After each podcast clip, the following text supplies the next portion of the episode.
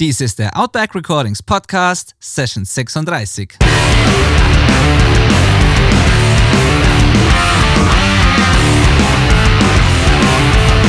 Willkommen zum Outback Recordings Podcast, der Show für die Punkrock- und Hardcore-Community. Inspirierende Menschen, wertvolle Einblicke und spannende Stories präsentiert von eurem Host Benedikt Hein. Hallo und Servus miteinander, schön, dass ihr wieder dabei seid. Mein Name ist Benedikt Hein, ich bin euer Host, Mixing Engineer, Betreiber von Outback Recordings, dem Mixing Studio für Rock, Punk, harte Musik, das genauso heißt wie dieser Podcast. Und ich bin heute hier mit Wolly von Smile and Burn. Die Band wird mit Sicherheit auch vielen von euch ein Begriff sein. Das ist eine Band, die mir schon sehr früh aufgefallen ist, auch immer positiv aufgefallen ist. Ich äh, mag die Musik sehr und es ist vor allem eine sehr umtriebige Band, die schon überdurchschnittlich erfolgreich ist, würde ich sagen, in dem, in dem Bereich, in dem sie unterwegs sind. Und das alles immer authentisch. Sie bewahren immer ihre Integrität dabei. Ja, und heute werden wir das Ganze mal ein bisschen beleuchten. So den Werdegang, wie Smile and Burn dahin kam, wo sie sind, wie vor allem auch die neue Platte entstanden ist, die bald rauskommt. Äh, wenn, ich weiß nicht, wann ihr diesen Podcast natürlich hört, aber jetzt gerade haben wir Dezember 2019 und das neue Smile and Burn Album Morgen anders kommt am 10. Januar 2020. Darüber werden wir natürlich viel sprechen. Die Platte klingt hervorragend, ist inhaltlich interessant und mehr will ich vorher gar nicht verraten. Alles weitere erzählt euch Wolli, der Drummer von Smile and Burn. Los geht's. Hi Wolli, schön, dass du dir Zeit genommen hast. Hi Benedikt, danke für die Möglichkeit, bei dir zu sprechen. Ja, ja. Sehr gerne. Die meisten Gäste mögen es nicht so gerne, wenn, wenn sie sich selber vorstellen müssen. Und ich mache immer auch so ein kleines Intro am Anfang. Ich lasse aber trotzdem immer jeden Gast sich selbst nochmal vorstellen ein bisschen, weil es manchmal interessant ist, das aus dem Mund des Gastes selber zu hören, was er so macht, was die oder sie oder was die Band so macht. Und Genau, also wenn du magst, stell dich mal vielleicht kurz vor zu Anfang und beschreib vielleicht kurz deine Band. Alles klar, ja. Ich kann auf jeden Fall die Leute verstehen, die dann sich komisch fühlen dabei. Äh, aber ich versuche trotzdem mein Bestes hier vielleicht noch was Neues dann zu preiszugeben. Ja. Ich bin Wolli. Äh, ich, äh, wie man später wahrscheinlich hören wird, wohne in Berlin mit meinen Bandkollegen Smile and Burn. Wir sind momentan jetzt noch ein Trio, wo wir uns dann allerdings für live verschiedene Gastmusiker dann dazu holen. Genau, wir machen das jetzt auch schon ein Weilchen, kommen damit inzwischen ja ganz gut auch rum und äh, haben demnächst äh, eine neue Platte vor uns, äh, äh wo wir ziemlich große Schritte dann auch gemacht haben, unserer Meinung nach, ähm, und sind schon gespannt, was äh, die Öffentlichkeit dazu sagt. Ja. Okay, super, danke dir. Du hast es kurz erwähnt, das Trio mit Gastmusikern, das interessiert mich. Wie funktioniert das aktuell? Wer sind die Leute, die ihr da dazu holt und wie funktioniert die, die Bandstruktur da? Als wir dann wussten, okay, ähm, der Kern der Band wird irgendwie kleiner und wir haben äh, erstmal nicht genug Musiker für die Live-Show, haben wir uns dann überlegt, was machen wir. Es gab im Prinzip, ich sag jetzt mal, drei Möglichkeiten. Die Möglichkeit, Samples vom Band zu lassen, wäre eine davon, aber das haben wir gleich für uns ausgeschlossen. Das ist irgendwie uns zu blöd. Die andere Möglichkeit war dann mit irgendwie einem reduzierteren also nee, neue Bandmitglieder zu suchen, die fest in der Band irgendwie mit drin sind. Oder ähm, ja, irgendwie mit Gastmusikern, variabler Anzahl. Wir waren vorher fünf, zweimal Gitarre, einmal Bass, Schlagzeug, Gesang. Dann hat sich auch noch so ein bisschen die Frage ergeben, ähm, ja, wie wollen wir das machen mit, äh, wie viel, wollen wir denn zu fünf weitermachen, zu viert weitermachen, etc. Irgendwann hat sich dann bei uns so ein bisschen herauskristallisiert, wir wollen mal probieren, das zu dritt weiterzumachen, dass der Kern der Band zu dritt ist. Einfach um so, wir hatten ein paar Erfahrungen damit gemacht, so Entscheidungen treffen, müssen immer durch fünf Leute gehen, dann mag einer ein T-Shirt designen nicht, dann äh, will einer hier im Mix noch die Höhen ein bisschen angedreht haben. Und wir wollten mal probieren, jetzt so nach zehn Jahren das Ganze, die Möglichkeit nutzen, das effektiver zu gestalten. Und deswegen haben wir gesagt, okay, dann machen wir äh, den Kern der Band zu dritt kam noch ein bisschen dazu, äh, da kommt dann noch so Orga-Kram, du musst im Finanzamt noch so Sachen sagen, das wird alles nur noch komplizierter mit noch mehr Leuten, deswegen dann eher so. Und dann haben wir uns Gedanken gemacht, ja, okay, aber wer spielt denn, also wir brauchen auf jeden Fall mindestens jemanden, der Bass spielt. Und dann war noch die Frage, okay, Philipp, unser Sänger, hat äh, früher gesungen, nur gesungen, ähm, kann aber eigentlich auch richtig gut Gitarre spielen. Soll er, sollen wir jetzt dann zu viert machen oder sollen wir auch noch einen Gitarristen dazu holen? Und dann haben wir wir haben das getestet, kann man fast sagen. Mhm. Wir hatten dann so, ich glaube, wir hatten eine Tour und so vier Einzelshows drumherum, wo wir jeweils das eine, auf der Tour haben wir ähm, zu fünft gespielt und auf den Einzelshows haben wir zu viert gespielt. Und dann haben wir irgendwie gesehen, okay, das geht zu viert auch schon irgendwie. Dann waren wir auf einmal zu viert, zumindest live. Ah, okay. Mhm. Ja, als wir dann wirklich zu dritt nur noch waren, dann haben wir einfach erstmal im Freundeskreis rumgeguckt, wer spielt denn Bass, wer hat Zeit, noch keine Kinder äh, und hat irgendwie Bock mit uns zu spielen. Dann haben wir unsere beiden Kumpels Andy und TK gefragt. Und die wechseln sich da jetzt immer so ein bisschen ab, je nachdem, wann wer kann. Also bleibt alles immer noch sehr familiär. Wir haben, äh, ich habe mit TK kenne ich über einen, also beide kommen quasi über ähm, meine alte Hardcore-Band, die ich mal hatte vor acht Jahren. Die Andy hat da Gitarre gespielt und TK ist ein Kumpel von unserem anderen Gitarristen, den wir damals hatten. Und okay. so hat sich das dann jetzt äh, ausgegangen, dass wir mit denen jetzt immer die Shows gespielt haben und ähm, das funktioniert äh, richtig gut auch, ja. Gibt es da Proben dann in dem Kontext oder ist das alles so, jeder bereitet sich zu Hause vor und dann, wenn man oft genug spielt, funktioniert es schon? Die Jungs bereiten sich größtenteils zu Hause vor. Es gibt eigentlich für alle neue, warte mal, wir spielen ja sowieso nur noch neue, relativ neue Sachen, also die letzten drei Alben. Ähm, mhm. da gibt es auch von allem, also die Mitglieder, die ausgestiegen sind, waren so nett und haben mit äh, Videokamera und so ihre Lines so ein bisschen festgehalten und da kann man sich dann ganz gut die Sachen abgucken. Dann kommt jetzt, also ich finde das super, was äh, Chris früher gespielt hat und so und das kann man, äh, oder was jetzt äh, Jan Dirk von den Donuts auf der äh, neuesten Aufnahme gespielt hat, aber das kann man sich auch wahrscheinlich auch relativ viel raushören. Das haben die Jungs auch teilweise gemacht. Ähm, bei Bass geht das ja dann immer noch halb, wir haben die einzelnen isolierten Spuren immer, da geht das dann halbwegs noch. Die Jungs bereiten sich so gut wie möglich vor. Wir proben dann aber schon noch ganz klassisch im Proberaum 19 Uhr abends, Kasten Bier und dann geht's los, so ungefähr. Spannend. Ich finde es ganz cool, was du gesagt hast, mit ähm, das Ganze effizienter halten und mit drei Leuten ist es einfacher zu organisieren als mit mehreren. Das ist definitiv ein, ein guter Punkt. Äh, jeder, der in der Band ist, weiß, dass es, äh, je mehr Leute da drin sind, desto mehr, ja, muss man eben, muss man eben organisieren. Und von daher, also so aus dem Blickwinkel habe ich es noch gar nicht gesehen. Es macht aber auf alle Fälle Sinn. Das geht auch alles zu fünft. Wenn alle auch ähnlicher ticken, sage ich mal, dann äh, geht das natürlich noch einfacher. Muss man immer gucken, wie man das jetzt haben will quasi und äh, wie das dann geht. Und ähm, es war jetzt ja auch nicht so, dass der eine Jazz machen wollte und der andere Metal. Ne? Mhm. Also wir wollten ja schon alle irgendwie noch ähnliche Sachen. Insofern ging das dann auch, aber wir haben jetzt auch bei dem Pro Albumprozess jetzt gemerkt, wie viel. Wir haben manchmal so gesagt, ja, stell dir mal vor, jetzt hätten noch die anderen beiden was sagen müssen. Wir waren immer froh, wenn wir zu dritt dann schon im wenigsten auf den Nenner gekommen sind. Ja, äh, oh, wem sagst du das? Ich kenn's ähm, allein so ein Revisionsprozess zum Beispiel bei einer Platte so koordiniert ablaufen zu lassen mit einer Band ist immer eine Herausforderung. Da muss man immer sich genau überlegen und genau kommunizieren, wie man das macht nachher. Wenn da fünf Leute in der Band nämlich mitquatschen, wird es echt, wird's echt schwierig. Ja, also ich kenne das. Ja. Wie entscheidet ihr dann, wer auf der Platte zum Beispiel spielt oder macht es dann nur dieser Kern? Also du hast vorhin ja schon gesagt, dass da andere Leute mitspielen, aber wie entscheidet sich das dann, wer da mitspielt und wie das abläuft? Also bei den alten Platten war, hat jeder einfach seinen Part gemacht so. Ja. Äh, vielleicht mal so ein paar, ähm, je nachdem, wer das mit uns produziert hat, hat vielleicht der Produzent da mal so ein, zwei Gitarrenlicks noch eingespielt.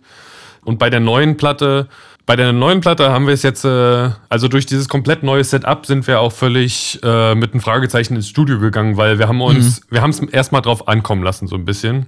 Ich meine, das Einzige, was so ein bisschen klar war, war, dass ich, ich muss Schlagzeug spielen, weil das konnte jetzt irgendwie keiner so richtig, aber wer spielt denn dann Bass? Gitarrenparts etc. Man muss jetzt dazu sagen, wir haben, glaube ich, jetzt nicht das größte Ego, dass wir so sagen, ich muss meinen Part unbedingt spielen. Ich muss jetzt hier äh, meinen Gitarrenlick spielen. Solange der Großteil irgendwie von einem selber auch vielleicht noch kommt und so, dann ähm, das Endprodukt ist irgendwie am wichtigsten für uns. Die Platte ja. muss irgendwie geil klingen und geil eingespielt werden. Und ich als Schlagzeuger hab, bin da auch völlig schmerzlos, sage ich seit der ersten Platte den ganzen äh, Studioleuten, wo wir immer waren, schneid das Ding zusammen, quantisiere das. Ich habe da überhaupt kein, ich will, dass das Endprodukt irgendwie cool ist. Und ich bin jetzt nicht der geilste Drummer. Und wenn wir jetzt nicht hier in einer Woche noch sitzen wollen, dann fang jetzt an, da rum zu quantisieren. Also ja. natürlich immer mit einem gewissen Gefühl so. Du kannst jetzt nicht den kompletten Snare-Wirbel durchschneiden. Ja. Aber ähm, da ist da relativ wenig Stolz. Bei der letzten Platte um darauf jetzt nochmal zurückzukommen. Wie gesagt, wir haben eigentlich dann keinen Basser gehabt, haben ja das Ganze aber mit den äh, mit zwei Jungs von den Donuts aufgenommen.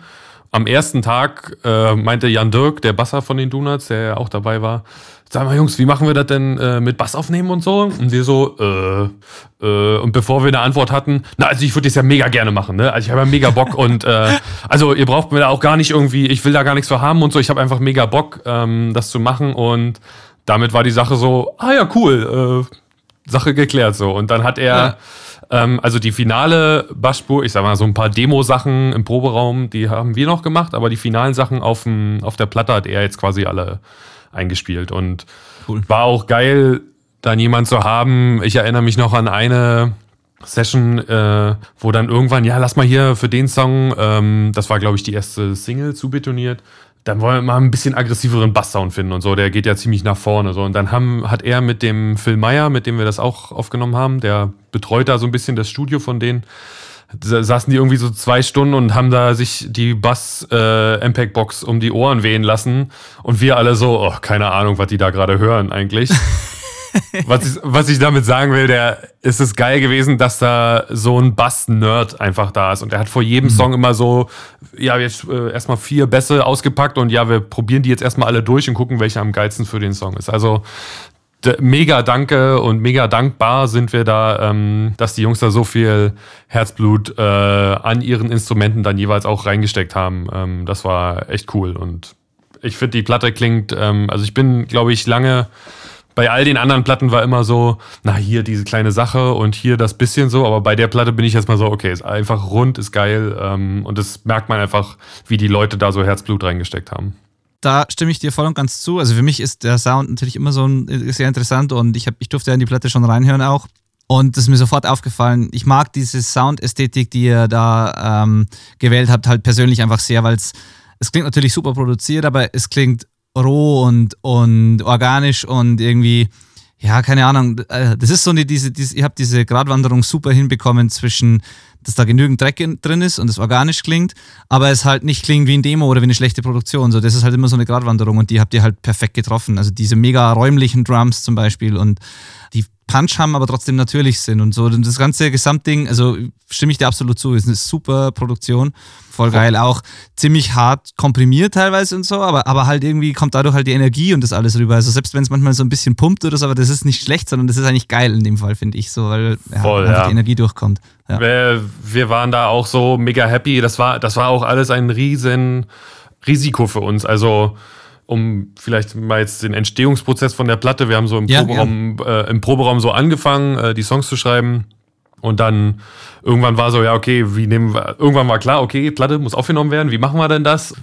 Äh, wir wollten das auf jeden Fall mit jemandem machen. Abgesehen davon, dass wir natürlich überhaupt keine Ahnung haben, sind wir Fans von andere Leute nochmal irgendwie reinhören lassen. Mhm die Historie mit den Donuts ist, geht schon bis fast an die Anfänge unserer Band zurück. So richtig los ging es dann aber erst die letzten vier, fünf Jahre, dass wir auch viel Kontakt mit denen hatten.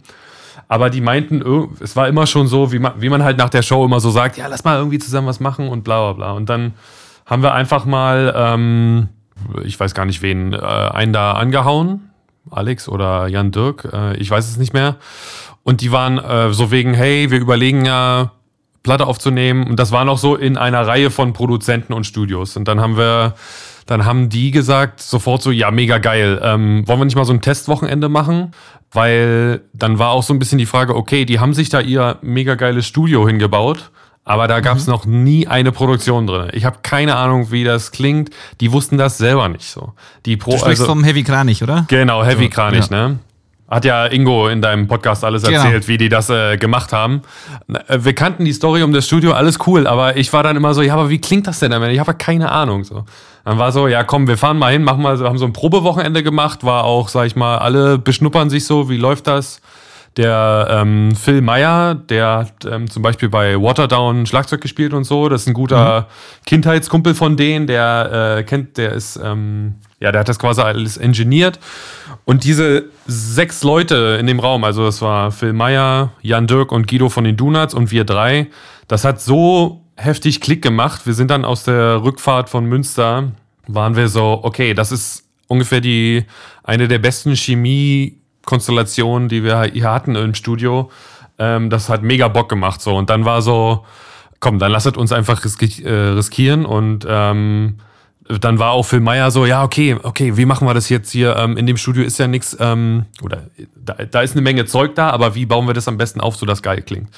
Ähm, ja. Und dann ist er am ersten Schlagzeug-Recording-Tag ist noch so eine Anekdote, läuft er halt mit dem Floor-Tom so eine halbe Stunde durch den Aufnahmeraum, wo noch nie eine Aufnahme drin war, um zu gucken, wo klingt die denn am besten. Also so eine Geschichten war wieder, da haben wir wieder was gelernt. Beim fünften Album, ähm, ja, der, die Leute vom Studio müssen erstmal gucken, äh, wie das Studio denn funktioniert. Und am Ende ist es trotzdem so mega geil geworden. Also, das ist ich habe schon gewusst so, okay, wenn wir das auch in die Hände von denen legen und das wird schon, das wird schon cool alles, aber dass das Sound-Endprodukt so geil ist und so viel Spaß macht, das hätte, glaube ich, keiner von uns am Anfang gedacht. Also das war einfach eine goldene Konstellation, die ja, ich eben nur weiterempfehlen kann. Also das ist auch eh das Wichtigste. Also ich meine, klar ist das ein, ein, super Studio, was sich die da hingestellt haben, aber das Wichtigste ist einfach, dass die, wie du schon sagst, die Chemie stimmt einfach und dass das, was dabei zustande kommt, die, der, der Vibe und die Takes an sich und so, dass das halt einfach passt. Und da kannst du, da könntest du in das teuerste, äh, best ausgestattetste Studio mit dem geilsten Raum gehen, wenn du mit, dich mit den Leuten dort nicht verträgst oder irgendwie nicht auf einer Wellenlänge bist, dann wird das am Ende nicht so geil. Das, ja, also absolut, ja. Genau. Und diese, diese Floortom-Geschichte ist interessant übrigens. Äh, das ist auch was, was sich jeder Band, wenn die im Proberaum selber aufnehmen, immer empfehlt. Da hört man tatsächlich am besten, wo man die Drums hinstellen soll nachher. Und äh, ja, klar, wenn man in dem Raum noch nicht viel produziert hat vorher, dann muss man den erstmal selber kennenlernen. Das ist, ist so, auch beim eigenen Studio, klar. Genau, ja. Die hatten, das war alles äh, akustisch und so, alles optimiert und so, aber genau, die, äh, wo jetzt, das Schlagzeug stand immer in einer Ecke und war da so ein bisschen abgedämpft, aber ist das die geilste Position? Äh, nach wie vielen Jahren jetzt, zwölf Jahren in Bands, äh, man hat trotzdem noch so viel da auch gelernt. Ja. Das war, das war echt cool. Und auch genau, wie du meinst, für so Proberaumaufnahmen. Wenn man dann die nächste dann nochmal richtig macht, so, okay, vielleicht mal eine halbe Stunde vorher so ein bisschen Vorbereitung da reinsetzen. Bei der Platte jetzt, hat sich dann dadurch während des Aufnahmeprozesses auch noch an den Songs viel verändert oder seid ihr da eigentlich mit, mit der fertigen Platte ins Studio und es ging nur ums, ums Engineering? Also wie, wie ist da kreativ noch, noch gearbeitet worden dann? Wir waren erstaunt, wie viel von den Demos wiederverwendet wurde. Also ja. es gibt Songs, die sind eins zu eins wie die Demo, bloß nochmal neu aufgenommen. Es gab aber andere Songs, die haben wir mit denen zusammengeschrieben. Also das, das war dann so 50-50. Die waren das war halt Teil dieser guten Chemie. Teilweise haben die Jungs gesagt, brauchen wir überhaupt nichts dran ändern, nehmen wir jetzt geil auf noch. Also wir bringen jetzt noch die Soundexpertise rein mit Gitarrenamps und so und Pedalen. Aber an der Songstruktur und äh, alles Mögliche hier, da brauchen wir gar nichts mehr ändern. Und bei anderen Songs waren wir uns dann vielleicht schon unsicher oder die waren dann auch super ehrlich und haben gesagt, naja, aber habt ihr mal daran gedacht und so und so. Also das hat sich die Waage gehalten. Das war, das war Teil dieser guten Chemie, dass wir einerseits da reinkamen als so Buddies und die fanden das cool, was wir gemacht haben. Andererseits waren die aber auch gute Kritiker und wir, äh, das war so ein gesunder Austausch zwischen äh, Kritik. Also, oder wenn teilweise die Donuts machen ja jetzt auch schon seit, die sind ja eine Generation älter, sage ich mal, ähm, als mhm. wir. Und dann äh, bringen die da halt so ich sag jetzt mal so ein ACDC äh, Rock äh, Solo mit rein, wo wir so gesagt haben, ah, Jungs, nee, sorry. und äh, also Mut aber diese Solo. Ja, weißt du, oder so so mit also so Solos sind wir ja sowieso äh, da äh, gehen uns die Fingernägel hoch. Ähm, ja, ja. Aber das haben das war wie gesagt von beiden Seiten, ah nee, cool, ja, wollte ich nur mal so anbringen. Man konnte alles anbringen. Man konnte, man hat zu allem ehrliches Feedback gekriegt und ich glaube, das hört man jetzt am Ende auch einfach in der Platte, dass zumindest von unserer Seite aus, das ist eine der ehrlichsten Platten ähm, und äh, ja, es spiegelt so gut den momentanen Stand der Band einfach wieder, was so eine Platte ja am Ende halt auch irgendwie macht. Ne? Äh, ja, ich, also wie gesagt, ich habe die ein paar Mal rauf und runter gehört und war auch, mich hat sofort gepackt auch. Also ich finde es cool. wirklich gut, total. Danke. Ja, gern, klar da, wenn wir die ganze Zeit schon bei der Platte sind, lass uns mal inhaltlich so über die, über die Platte reden und so grundsätzliche Entscheidungen. Äh, ihr habt wahrscheinlich schon des Öfteren mal äh, die Frage beantworten müssen, wieso denn jetzt auf Deutsch? Ich würde es aber auch noch mal gerne hören. Ja, da fragst du genau den Falschen. deswegen, genau deswegen ist es interessant. Aber ähm, ich, ich spiegel noch mal meine Interpretation der Dinge ja. wieder. Wie gesagt, gerne. das war so komplett also wir haben, wir waren jetzt so knapp zehn Jahre eine Band. Wir kennen die Leute teilweise seit noch viel, viel länger. Und dann sind die beiden Jungs ausgestiegen und dann war für uns so, okay, ähm, wie machen wir denn jetzt, äh, wie machen wir jetzt überhaupt weiter? So. Und dann war für uns relativ schnell klar, nee, wir wollen das schon weitermachen und ähm, in welcher Form und so, na mal gucken. Und dann haben wir die ersten Gehversuche gemacht, so ersten Demos geschrieben. Und dann hat sich bei den anderen beiden, die muss man sagen, also bis auf zwei Zeilen, die ich im Proberaum mal so blödsinnig erwähnt habe, ist von mir textlich nichts auf der Platte haben die beiden sich irgendwann so auch in so einem Textloch gefunden, sage ich jetzt mal. Und mit den englischen Texten, beziehungsweise waren auch so, ja, über was sollen wir denn jetzt schreiben und so. Und ähm, hm.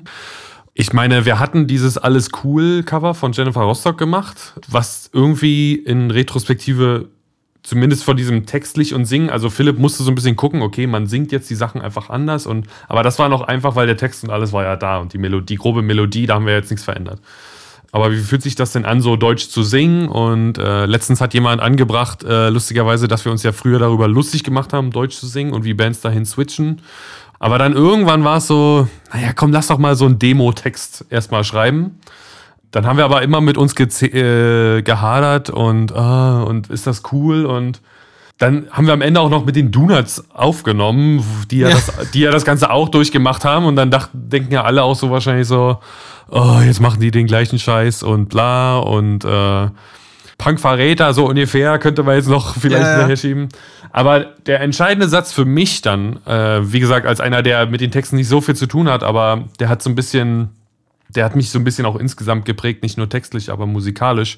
Irgendwann meinten die Donuts dann selber, die haben das übrigens nie gesagt, so von wegen, jetzt macht er uns nach hier oder was. Also die waren da völlig mhm. cool und haben gesagt, so, ja. Der entscheidende Satz war dann, macht doch, was ihr wollt, so. Und macht doch, ihr seid doch die Künstler und wenn ihr da jetzt Bock drauf habt, dann macht ihr das so. Und wenn ihr da, äh, ist doch egal, was die anderen sagen, so. Das war für mich so, also es klingt jetzt irgendwie plump, weil das ist ja irgendwie eigentlich auch klar, hoffentlich für jeden und das soll ja jeder so machen. Aber manchmal braucht man diesen Anschubs und dann war für uns so, ja, wir wollen jetzt deutsche Texte schreiben. Wir sind da auf einmal wieder, das ist wie eine neue Sprache auf einmal sich zu entdecken. Man hat auf einmal wieder Ideen, man ist kreativ. Man muss die Texte anders schreiben, weil so ein Filter weg ist. So englische Sprache, da kann man immer so ein bisschen Sachen verstecken. Im Deutschen hört dir jeder jedes Wort zu, zumindest in Deutschland mhm. und äh, Österreich, Schweiz dann war das einfach so eine coole Herausforderung. Und dann war das so ähm, für uns so, ja, äh, ja, genau. Warum haben wir diese Ansage jetzt gebraucht? So, wir, wir machen doch sowieso immer unser Ding. Wir waren damit immer erfolgreich slash los. Äh, das, das, können wir jetzt auch einfach äh, weiterziehen. Und das ist genau das, wo wir gerade Bock drauf haben. Also machen wir das. Und dann irgendwann war es dann auch zu spät, noch irgendwie zurückzuwechseln und dann mussten wir die deutschen Texte auch äh, nehmen und äh, alle waren aber einhellig der Meinung, dass es gut funktioniert und ähm, wir haben teilweise sogar, als die fertigen Songs oder die ersten Rough-Mixe da waren, haben wir das so Freunden gezeigt und die meinten dann auch so, ach, der Unterschied ist ja jetzt gar nicht so groß. Also äh, von viel, ja. viele, viele auch, die jetzt nicht so mega in Musik drinne stecken. Und das war dann am Ende so, ja, wieder wieder viel zu viel nach. Das, wir haben letztens festgestellt, wir denken manchmal viel zu viel nach und machen uns den Kopf kaputt, wo wir uns einfach unseren Gefühlen folgen lassen sollten und einfach Sachen machen äh, und nicht Sachen tot diskutieren und sowas alles. Und ähm, am Ende war es dann doch wieder richtig und äh, man kann sowieso nicht alles planen und alles irgendwie mega geil machen äh, und äh, vorausdenken. Und das war eine dieser Entscheidungen, wo wir wahrscheinlich einfach schneller für uns das gebraucht hätten. Aber kann man ja vorher jetzt auch nicht wissen. Super, danke für die Erklärung. Ich finde es eh immer interessant, deswegen habe ich mitunter auch gefragt, äh, dass man sich dafür immer so irgendwie gefühlt ein bisschen rechtfertigen muss, weil, also mich interessiert es einfach nur, wenn Bands das machen, warum das, warum das so ist, was die Beweggründe dahinter sind. Aber ich habe das nie für mich irgendwie negativ behaftet gesehen. Aber es ist anscheinend manchmal so. Ich habe so eine, in eurem Fall, als ich vorher ein bisschen äh, noch äh, gegoogelt habe, habe ich so eine Schlagzeile entdeckt, da stand irgendwie mit Vollgas in Richtung Sellout, Fragezeichen, äh, irgendwie ist meine Burn-Platte jetzt auf Deutsch oder irgendwie sowas. Und ich dachte mir so, wieso ist, also wie, wo kommt die Assoziation eigentlich her? Wieso ist das automatisch irgendwie, also ist doch völlig egal, also solange inhaltlich das Ganze cool ist und im Gegenteil, Vielleicht, ich habe mir dann sogar gedacht, wie in eurem Fall, wenn man jetzt, das ist jetzt Platte Nummer 5, glaube ich, oder? Genau, ja. Wenn man jetzt in eurem Fall vier Platten auf Englisch gemacht hat, ihr habt ja wahrscheinlich auch den ein oder anderen Hörer, äh, Hörer außerhalb des deutschsprachigen Raums. Das genau, könnte ja. auch den gegenteiligen Effekt haben, dass man dann vielleicht sogar weniger Menschen erreicht oder weniger Platten verkauft. Deswegen, also ich, ich weiß gar nicht, wo das herkommt. Ähm, aber, aber gut, äh, wer weiß, vielleicht führt es ja zu äh, bisher nie dagewesenen Verkaufszahlen im deutschen Raum. Ich würde es Ja, äh, schauen wir mal. Ich, ich glaube es jetzt nicht. Ähm, ich, äh, das in Gitarrenmusik ist immer noch viel Arbeit. Es geht. Es gibt Bands wie, ich weiß nicht, Feine Sahne Fischfilet. Ich habe jetzt gesehen 7000er Halle. Ich dachte so, what?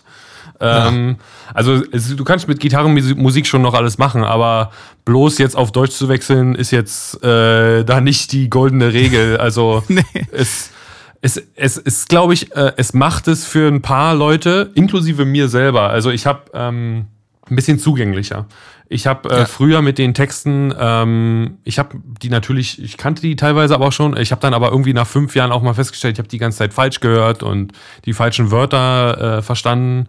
Und äh, man muss dazu auch sagen, Philipp und Sören, die anderen beiden, die schreiben die Texte jetzt immer, die sind jetzt nicht so, ja, raus auf die Straße, plumper Ansage-Texte, sondern die sind immer ein bisschen mehr um die Ecke gedacht. Das ist halt eher deren Ding so und das macht es jetzt im Deutschen ein bisschen einfacher, die zu assoziieren und ähm, da sich irgendwie so reinzudenken. Und das, äh, das könnte ein, zwei Hörer in Deutschland oder im deutschsprachigen Raum äh, eventuell anziehen, ja, aber wie du schon meinst, wir haben, wenn du in den, äh, in den äh, Spotify-Stats oder YouTube äh, in diesen ganzen Statistiken mal so ein bisschen guckst, da kommt als zweites immer wir waren auch viermal in England und da äh, gibt es ein paar Fans und irgend so ein verrückter Australier ist da auch, der hat sich alle Platten von uns, alle, alle Versionen von jeder Platte geholt, obwohl wir nicht einmal da waren.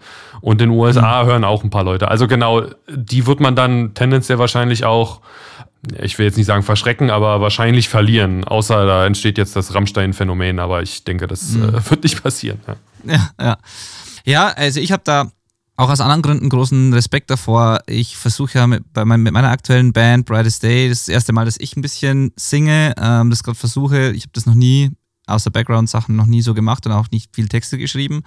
Und äh, ich frage immer die Leute nach, den, nach dem Prozess beim Texte schreiben und so, weil, weil einfach, weil es mich selber interessiert. Und dieser Switch zum Deutschen, vor dem habe ich deswegen so stark Respekt auch, weil ich denke mir so, gerade in eurem Fall sind die Texte ja, wie du schon sagst, weniger plump, sondern teilweise sehr persönlich, manchmal emotional, sehr tiefgehend, so irgendwie, da, da geht es ja um was, da ist ja was, da steckt ja was drin. Und ich finde, wenn man auf Englisch schreibt, ist das schon, also ist, ist das schon so ein, dieser berühmte Seelenstriptease irgendwie, was man immer sagt, so, wo man einfach viel von sich preisgibt und wo was man sich erstmal trauen muss, über bestimmte Dinge zu sprechen und das auf einer Bühne zu machen oder auf einer Platte. Und ja. dann auf Deutsch finde ich das aber nochmal intensiver. Also da finde ich, es ist schon nochmal noch mal krasser, weil man weil es einfach so direkt ausspricht und also wenn ich mir das vorstelle, das, also ich habe da wirklich, wirklich Respekt davor. Also man gibt ja wirklich viel von sich preis und ähm, ist so Hosen runter irgendwie, besonders auf Deutsch. Voll, ja. ja. Hat sich da bei euch auch inhaltlich dadurch was verändert? Also sind die Texte vielleicht auch nochmal ein Stück ja, direkter, persönlicher irgendwie geworden? Oder wie, wie nehmt ihr da was ähm, wahr? Eigentlich da muss ich jetzt äh, ehrlich gesagt die anderen beiden einfach zitieren. Sie haben gesagt, nicht wirklich. Also das okay. ist mhm. äh, von den Themen her und was ich auch bisher beobachtet habe. Und es ist, es spiegelt eher die Themen wieder, die jetzt uns passieren. Und wir singen natürlich nicht mehr über die Themen von vor acht bis zehn Jahren, aber ich sag mal, das Intensitätslevel, wie sehr wir uns damit beschäftigen und so, ist äh, gleich bis oder ähnlich geblieben. Okay. Ja gut, aber wie gesagt, vielleicht, also ich denke mir nur, vielleicht ist es auch gar nicht so schlimm, aber ich denke mir nur, dass sich es nochmal ein bisschen anders anfühlt, wenn man es so direkt einfach sagt, weil eben dieser Filter ein bisschen fehlt. Also ja. Die, dieses Feeling äh, auf jeden Fall. Und ähm, ich ähm, bei teilweise bei den Songs weiß ich ja auch, worum die gehen. Und dann bin ich auf jeden Fall emotionaler, ein bisschen betroffener als jetzt bei irgendeinem anderen alten Songs, der eventuell auch emotional war. Bei den alten Songs war es dann eher dass mich da die Musik dann, dann habe ich mich auch eher sowieso mehr auf die Musik äh, konzentriert. Ich bin mhm. generell auch eher ein Musikhörer, der da eher, ich bin nicht ganz so textfokussiert, sage ich mal. Für mich ist die Stimme mhm. ein wichtiges Instrument bei der ganzen Sache, aber solange der Text nicht völliger Humbug ist und ein bisschen Sinn macht, ähm, bin ich da eigentlich immer schon relativ happy mit. Okay. Mhm. Aber genau, das habe ich bei der neuen Platte gemerkt, dass ich da auch viel mehr Assoziation auf einmal mit habe und auf einmal auch merke, dass ich nicht so sehr auf die Musik höre. Also ich glaube, das macht einfach dieses Muttersprache-Ding aus. Ne? Du hörst da einfach auch genauer hin und ähm, bist da mehr dabei. Und ähm, wenn der Band das passt, das so zu machen, was in unserem Fall so war, mhm. dann klappt das. Ich hatte, ich hatte ein Gespräch mit ähm, äh, Florian Schommer, der Sänger von AYS, so eine Hardcore-Band. Mhm. Und der meinte, ja. der, da haben wir, kamen wir auch auf das Thema und er meinte dann so, na, ich könnte das auf keinen Fall so. Also er könnte auf keinen Fall auf Deutsch schreiben und was du meintest, diesen Seelenstrip dies machen. Ich glaube, am Ende, das kommt dann wieder daraufhin zurück, solange man selber irgendwie darauf Bock hat und das machen will und weiß, was man machen will und wie man künstlerisch aktiv sein will, dann ist das, das finde ich wichtiger als dann irgendwie, die Sprache ist dann das Tool dazu, ne? Und ja, ja. Ja, absolut. Wie, wie macht ihr das?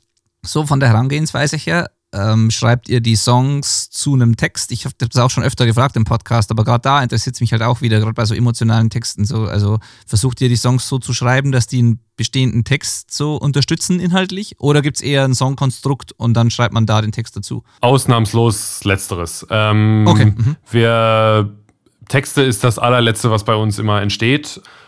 Kam, könnt, also das andere hätte auch Vorteile, aber da sind wir nicht die Typen für. Also äh, wir sind welche, die stellen sich eher erstmal im Proberaum und äh, schredden da erstmal ein bisschen rum oder beziehungsweise Sören hat ziemlich viel zu Hause für die Platte diesmal geschrieben. So.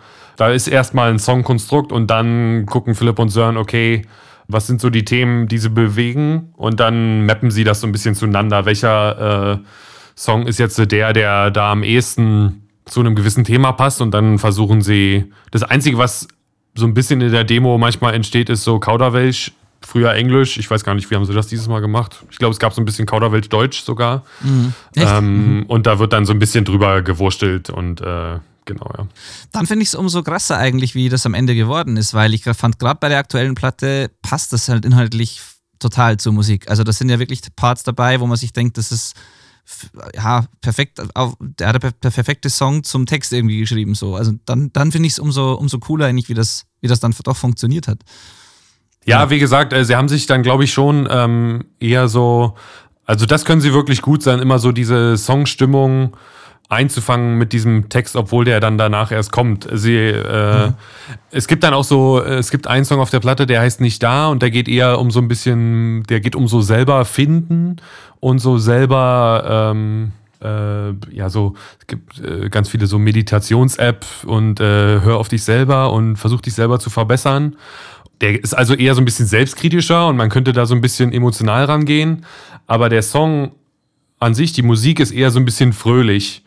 Und äh, ehrlich gesagt, wir haben noch nie so einen poppigen Song geschrieben. Also da sind drei Akkorde und das geht nur mhm. die ganze Zeit 150 BPM und einfach Rock nach vorne. Das finde ich dann auch schon wieder interessant, dass so ein bisschen emotionaleres Thema dann auf so eine Happy-Go-Lucky-Melodie äh, drüber kommt. Ne? Also das gibt ja am Ende auch einen schönen musikalischen Kontrast eigentlich. Also klar, man kann jetzt nicht ähm, völlig äh, absurde Themen verbinden mit einem äh, musikalischen Konstrukt, was da gar nicht zu passt. Aber naja, jetzt, wenn ich drüber nachdenke, vielleicht auch doch. Und das macht eigentlich was Interessantes aus. ja, nee, also fand ich ausnahmslos gelungen auf der Platte auch wieder. Ja, cool. Danke für die, für die Einblicke hier. Wenn wir mal so zurückgehen, wie gesagt, wir haben ja kurz darüber gesprochen, dass es Platte Nummer 5 ist. Euch gibt es ja schon eine ganze Weile. Ich finde fünf Platten, gerade in dem Genre auch, ist schon eher seltener, dass Bands so lange bestehen und noch Bock haben und weitermachen und nach vorn denken und so. Also ich finde immer, wenn so eine dritte Platte entsteht, ist das schon, für, ist das schon recht viel, ja. so im Durchschnitt. Wie hat sich das dann so im Laufe der Zeit eigentlich entwickelt? Also wo kam Smile and Burn ursprünglich her? Gibt es vielleicht so ein paar Stationen, an denen du festmachen kannst, dass ihr letztlich dort gelandet seid, wo ihr jetzt seid, auch so mit der Größenordnung? Smile and Burn ist eigentlich der Wunsch von Sören und unserem alten Gitarristen damals, die, die haben beide jeweils in Bands gespielt und äh, wollten dann eine neue Band haben, die so die eher so Richtung Iron Chic, Letterman, äh, melodischer Punkrock, aber nicht so so schnell oder irgendwie so eher so ja so schöner melodischer Punkrock. So das war damals so deren Wunsch und Philipp hat in noch einer anderen befreundeten Bands gespielt. Also wir waren alle so so ein Punkband Kosmos, der im Osten von Berlin quasi sich da gefunden hatte. Haben viele Shows alle miteinander äh, zusammengespielt und Philipp hat in der Band gesungen mit äh, Ben von Milliarden Und ja. wir waren, wir waren dann immer so, oder die, äh, die beiden waren so, ach, es wäre cool, wenn Philipp da irgendwie singen könnte, weil die Band hatte sich dann auch aufgelöst und dann Philipp so, ja klar, ich bin dabei, weil er sowieso immer Bock auf äh, äh, Musik hat. Und er, mei äh, er meinte dann auch noch so, weil er hatte so viel Gitarre gespielt, ähm, er will jetzt mal nur singen und nur völlig frei drehen vorne. Und so ging das so ein bisschen los. Ich hatte mit äh, Sashi, dem anderen Gitarristen, ähm, vorher in der Band gespielt und war eigentlich so, dass ich äh, sagte, die Band hatte sich auch aufgelöst. Und dann war ich so, okay, äh, ich möchte mit komplett neuen Leuten was probieren. Habe ich überhaupt nicht geschafft. Ich habe äh, mit zwei Leuten aus der ba äh, alten Band zwei neue Bands gemacht. Äh, also mein Vorsatz hat überhaupt nicht geklappt. Aber genau, damit bin ich dann bei Smile and Burn auch gelandet. Also das ist alles vor der ersten Show und nach zwei Demo-Songs passiert, ne? Also wirklich Urschleim. Und Chris. Chris kannten wir auch einfach, der war auch einfach in unserem Kosmos dabei, hat da auch in ein paar Hardcore-Bands gespielt.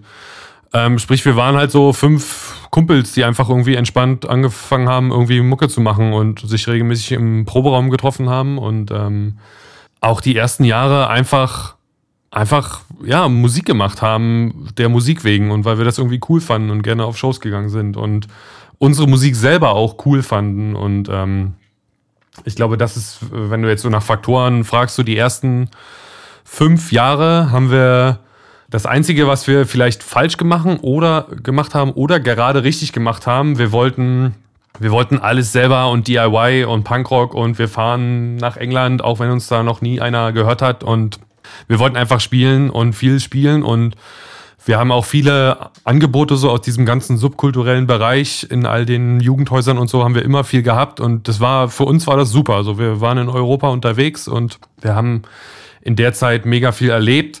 Das Einzige, was wir uns immer so ein bisschen gewundert haben, äh, ist so ein bisschen teuer manchmal hier alles. Und äh, also es war finanziell alles eine Null bis Minus Nummer so. Aber das war uns völlig mhm. egal und das war cool. Dann haben wir irgendwann ich bin mit Jahreszahlen so schlecht, aber so vor, ich sag jetzt mal so fünf, sechs Jahren haben wir mal so einen alten Kumpel von Philipp aus, äh, aus Mainz getroffen. Der hatte zwischenzeitlich sich ein bisschen mehr mit äh, Musikbusiness beschäftigt und äh, auch so mit Management angefangen. Und der meinte, na Jungs, wenn ihr Bock habt, so, dann kann ich ja mal so ein bisschen äh, Management für euch machen. Und wir waren am Anfang noch so, ah, so Management, das ist ja der, der Albtraum von jeder DIY-Punkrock-Jugendhausband. Äh, äh, mit sowas will man doch eigentlich gar nicht sich abgeben. Aber irgendwie war es auch ein Kumpel und dann waren wir so, ja, lass doch mal einfach gucken.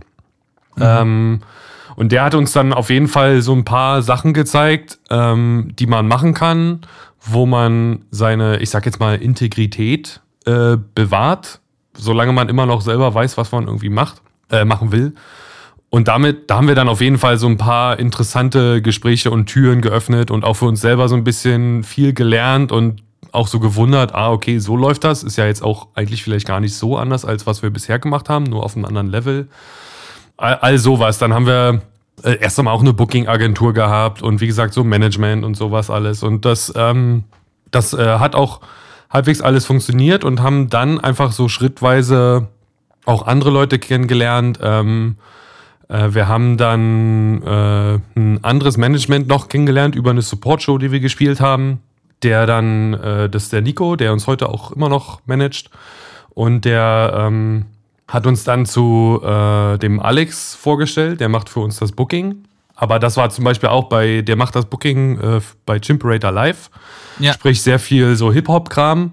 Und da waren wir dann auch so, hä, Hip-Hop? Was sollen wir denn da so? Ähm, aber dann hat man irgendwann mal auch Alex kennengelernt und der ist erstmal der mega geile Typ und irgendwann stellt sich halt raus, der bucht halt im Underground in Köln, hat er früher ganz viele Punk- und Hardcore-Shows gebucht und der hat einfach irgendwie, neben den ganzen Hip-Hop-Kram, wollte der noch eine coole Punkrock-Band haben. Wir haben uns mega gut verstanden und dann war das auch irgendwie klar, äh, okay, ähm, äh, Alex, lass es uns machen. Und er hat uns von der ersten Sekunde an überzeugt. Das waren so dann die nächsten Schritte, wo das immer professioneller wurde, richtige Booking-Agentur, gagenmäßig äh, sah das natürlich dann auch nochmal anders aus.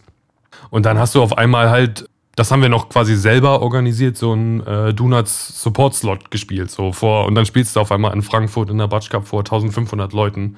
Und das war schon, das war schon äh, krass. Und das hat, ähm, es sind dann diese kleinen Schritte und äh, die man macht, die man erstmal selber nicht merkt. Aber in Retrospektive, wenn ich mir überlege, was wir vor, ich sag mal, fünf Jahren für Shows gespielt haben, die waren wichtig, die Shows. Aber jetzt sind wir halt auch schon weiter. Und ich gerade in diesem äh, Zeitpunkt, wo die Band, das läuft super und ich meine, wir leben davon nicht, ne? Wir, wir haben noch alle ja. irgendwie Jobs an der Seite. Aber das, äh, das läuft ganz cool und äh, das läuft super und wir machen irgendwie das, worauf wir mega Bock haben und wir haben das Bock, äh, immer weiterzumachen und sind da irgendwie, können da uns künstlerisch austoben. Und diese Realisation, die setzte dann bei mir zumindest persönlich auch irgendwann ein. So, das ist irgendwie, ich habe hier mega Spaß dran. Ich komme hier aus Berlin mal äh, viel raus. Ich habe so viel von der Welt gesehen, weil ich in Bands gespielt habe. Das hat mir auch menschlich so viel Gutes getan. Das ist ich wir sind jetzt alle so Anfang Mitte 30, wir sind jetzt alle in so einer selbstreflektiven Phase, wo man automatisch dann ja. solch, solche Gedanken auch viel hat. Ähm, und gerade, wir haben es vorhin angesprochen, mit Kindern in Planung oder hat man teilweise dann schon. Das sind alles so neue Themen, äh, die dann aufkommen und wo die Band einen super entscheidenden Beitrag geleistet hat. Und zwar genau so, wie es passiert ist, wie es passiert ist. Also die ersten vier, fünf Jahre höchstens ein Sprinter und auf Böden, auf, äh, im Schlafsack auf der Luftmatratze schlafen und sowas alles. Und das hat uns, das hat uns geprägt und das hat uns, ich glaube, sehr, ähm, mir fallen manchmal nur die englischen Wörter ein, humble äh, gemacht. Ja, bescheiden. Bescheiden ja. gemacht, danke dir. Ähm, und äh, wir sind irgendwie auf dem Boden geblieben und ja, wir haben äh, auf dem Hurricane, äh, für mich war diese Hurricane-Show, die wir gespielt haben, 12 Uhr, da waren halt 300 Leute auf einem Platz für 20.000 oder ich weiß nicht, wie viel aufs Hurricane gehen. Aber das war irgendwie voll krass zu sehen und äh, auch, dass da 300 Leute so stehen. So früher standen bei unseren Shows, ja, es gab Shows mit zwei Leuten, ne? Also ja. diesen ganzen Werdegang zu sehen und da so ein bisschen retrospektiv jetzt drauf zu gucken, ist für mich jetzt auch sehr interessant und ja, und dann, dann jetzt in, gerade zum Beispiel in so einem Podcast hier auch nochmal das zu erzählen. Äh, ich finde, ich finde, wir haben das alles zu dem Zeitpunkt, denkt man vielleicht Fehler gemacht oder es könnte vielleicht äh, heißen, man hat irgendwie einen Fehler gemacht, aber ich muss sagen, die Band ist jetzt da genau, wo sie ist, weil wir das gemacht haben, so wie wir das gemacht haben und ähm, klar, man weiß nicht alles von Anfang an. Ich hätte nicht von Anfang an irgendwie gleich sofort mit dem Label und Promo und alles gerne machen wollen. Ich, diese fünf Jahre Subkultur waren super und ähm, genau, ja.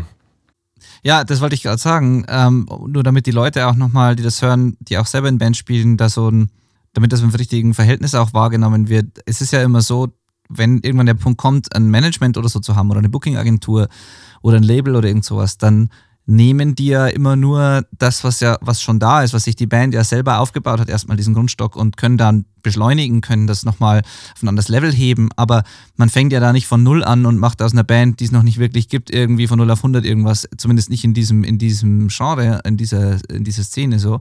Das mag vielleicht in der, in der Popmusik ab und an passieren, aber hier ist es ja doch so, dass da unfassbar viel Vorarbeit meistens von den Bands drin steckt. Und ich denke, dass das bei euch nicht viel anders äh, gewesen sein wird. Also wenn du hier von den Anfängen erzählst, ich weiß nicht, wie viele Shows ihr selber organisiert habt und gebuckt habt, wie viele tausend E-Mails da geschrieben worden sind über die Jahre oder so und was da halt alles an, an Herzblut und Arbeit drin steckt, bis das dann mal jemand aufgreift und ein Level weiterträgt irgendwie. So, das darf man nie vergessen, finde ich. Also.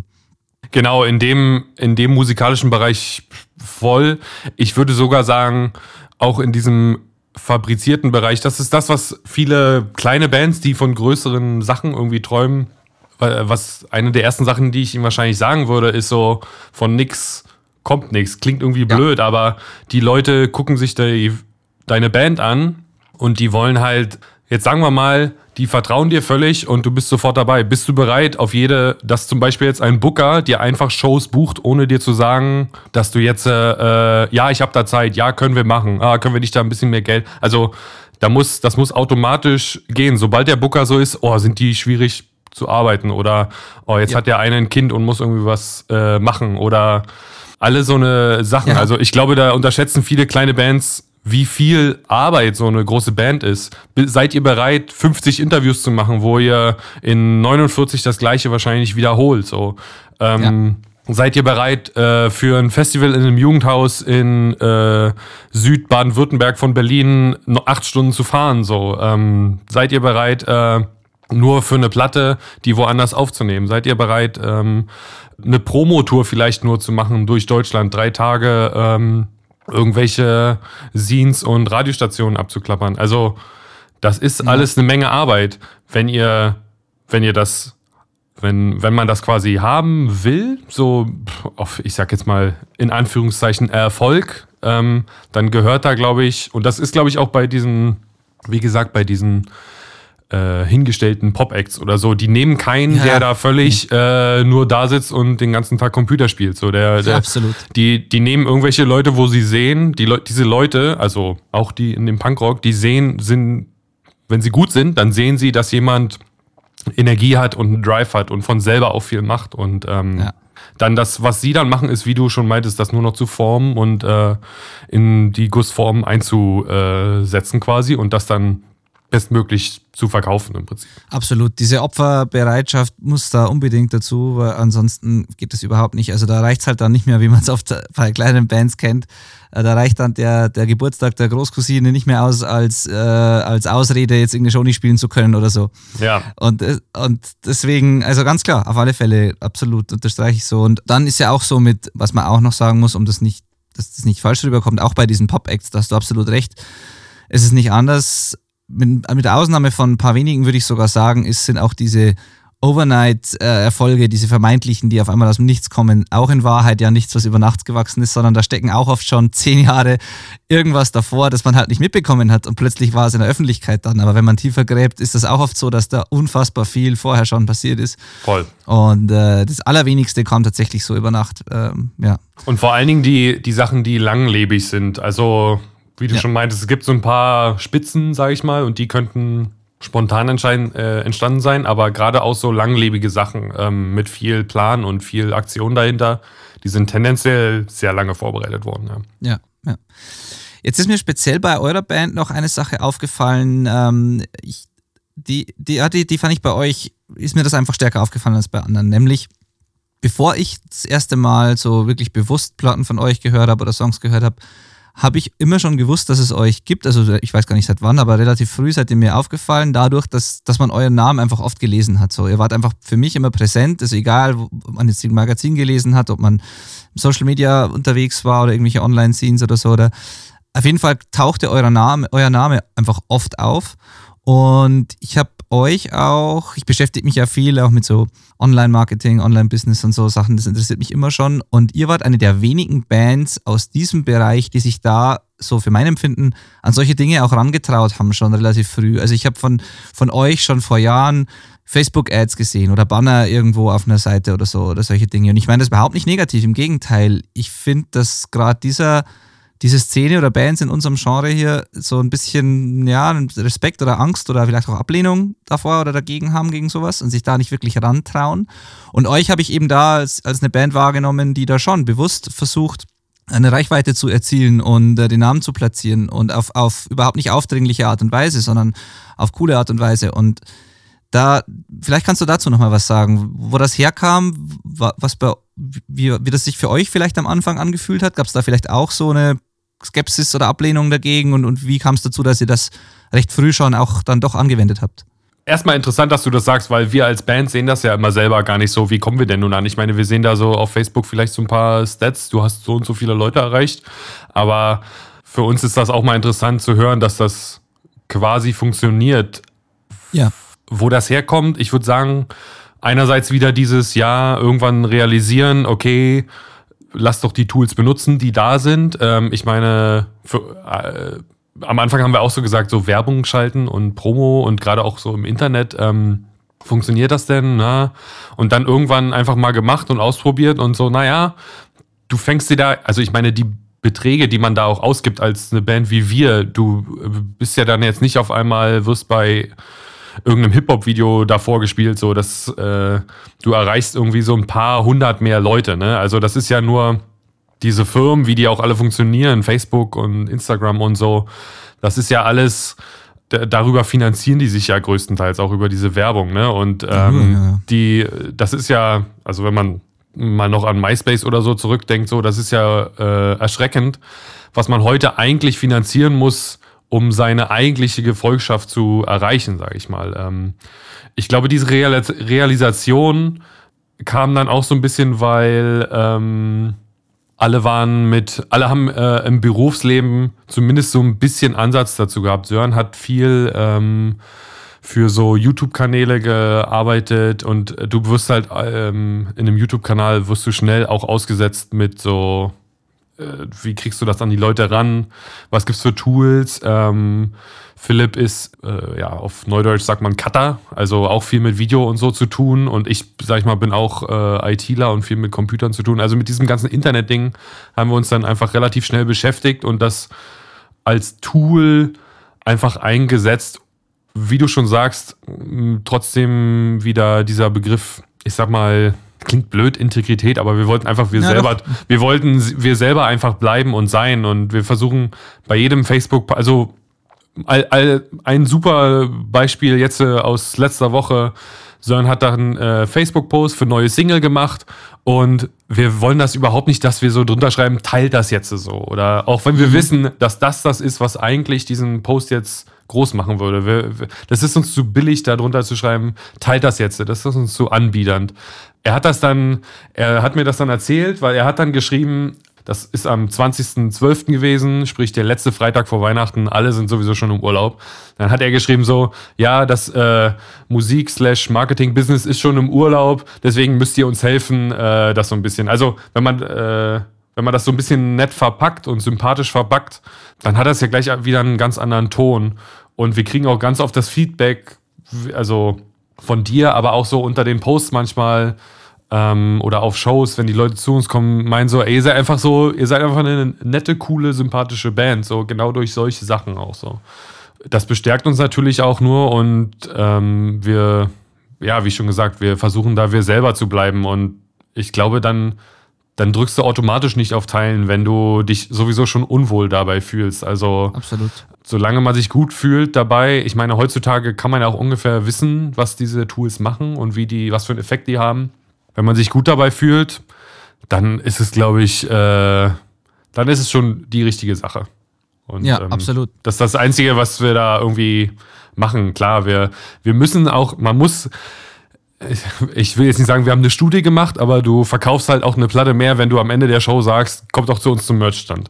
Und so eine Geschichten, das irgendwie, und das muss man dann irgendwie nicht als Werbung verkaufen, auch wenn es am Ende irgendwie Werbung ist, aber irgendwie muss einfach du selber sein und nett sein und dann, dann funktioniert das schon. Ich meine, man muss sich da gar nicht verstellen und dann, dann klappt das. Absolut. Und ich denke, was man so vielleicht Bands sagen kann, die davor ein bisschen Angst haben, das ist vielleicht, dass wenn man ein Produkt hat, oder in eurem, Fall, in, in eurem Fall als Band, eine Musik, einen Inhalt, einen Text, eine Platte, irgendwas, an das man wirklich glaubt, dass man gut findet und von dem man will, dass es Leute erreicht, weil man hofft, dass es die Leute bewegt, mitnimmt, dass es irgendwas macht mit den Leuten, dass es was, was verursacht, dann ist man es den Leuten ja eigentlich schuldig, das denen auch irgendwie nahezubringen, also das auch an den Mann zu bringen. Also ich finde, dass, dass Werbung immer generell negativ, grundsätzlich negativ ist, sehe ich eben gar nicht so, weil eigentlich würdest du ja den Leuten, die das gern hören wollen und die vielleicht gar nicht wissen, dass sie diese Platte brauchen in ihrem Leben, denen würdest du es ja vorenthalten, wenn du es ihnen nicht präsentieren würdest. Also solange man keinen Scheiß den Leuten andreht, solange man kein, kein Produkt hat, an das man selber nicht glaubt, ist es überhaupt nichts Negatives. Und solange man nicht die Leute damit belästigt, die für die sowieso nie relevant wäre. Also aber solange man die richtigen Leute trifft halbwegs und ein Produkt hat, das, von dem man selber überzeugt ist, dann muss man das an die Leute bringen. Das, das, äh, jede Band, die da, die da auch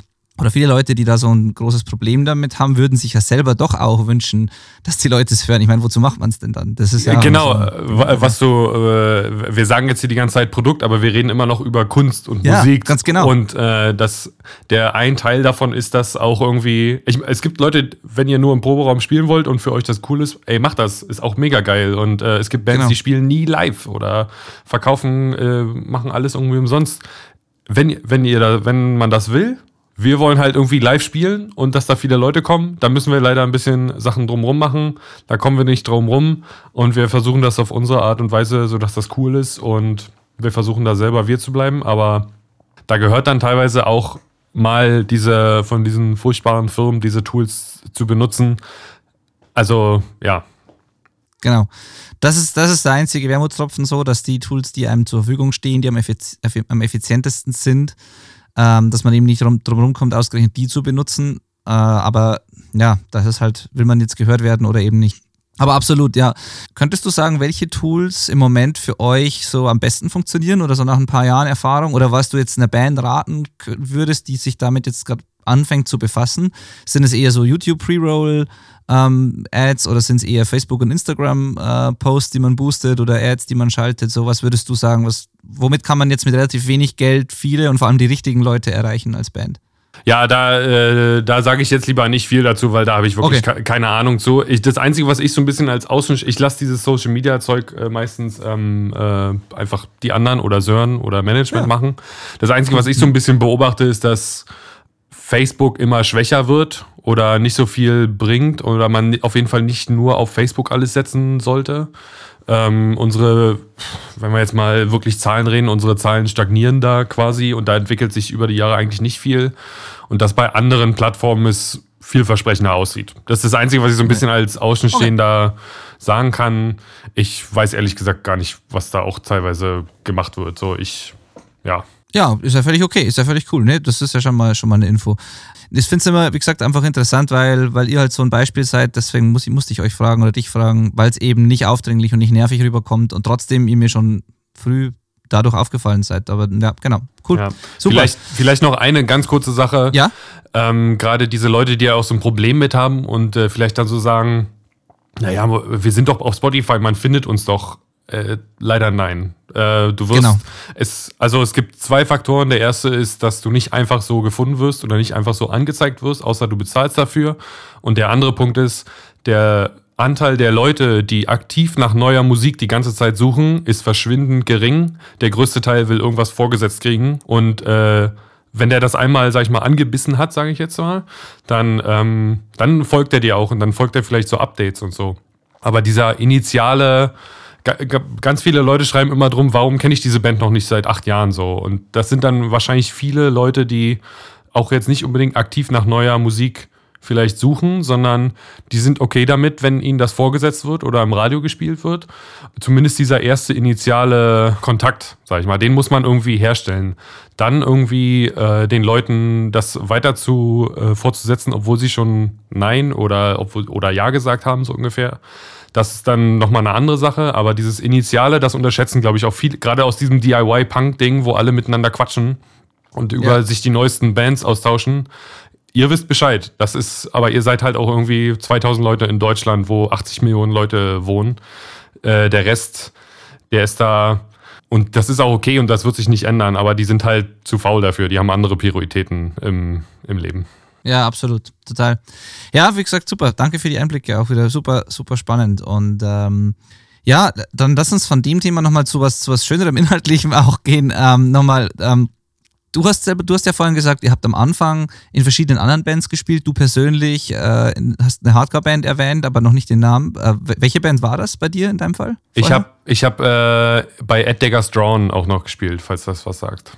Ja. Du, du hast doch viel in Zwiesel zu tun, ne? Wollte ich gerade sagen, das wir, sagt mir definitiv was, ja. Ich überlege, ob wir da, ob ich da nur mal eine Band. Ich war auf einmal in Zwiesel im Café, aber ich weiß nicht mehr, ich glaube, ich habe nur eine Band gefahren. Ich habe mal The Effort gefahren. Ähm, ja, da warst, du, da warst du auf jeden Fall da, ja. Aber ich glaube, wir haben da nicht als Support gespielt, sondern ich habe nur die Band gefahren. Sprich, ich glaube, wir haben mit Dagger Strong nie in Zwiesel selber dann mal gespielt, aber. Aber ich glaube, dass wir dann, das war mir zwar auch neu, aber dann dann könnte es sein, dass wir vielleicht schon mal zusammen eine Show gespielt haben, weil den Namen kenne ich definitiv und ich meine, dass ich mit meiner anderen Hardcore-Band mit Bridges Left Burning, dass wir da mal zusammen gespielt haben, vielleicht sogar, weil der Name, den kenne ich definitiv.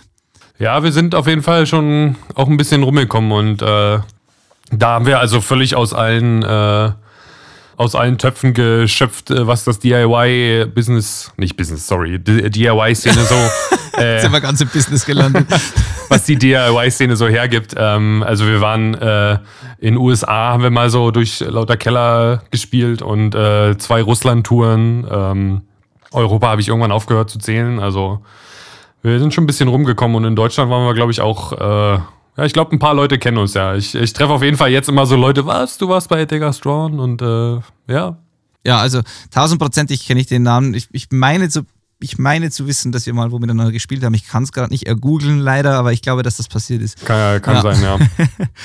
naja, ähm, deswegen, die, deswegen wollte ich dich fragen, wo war denn deine persönliche, so dein persönlicher Erstkontakt mit dieser Szene, mit dieser Musik oder mit diesem, auch mit diesem DIY-Ding? So, was hat dich überhaupt erst dazu gebracht und angefixt damals?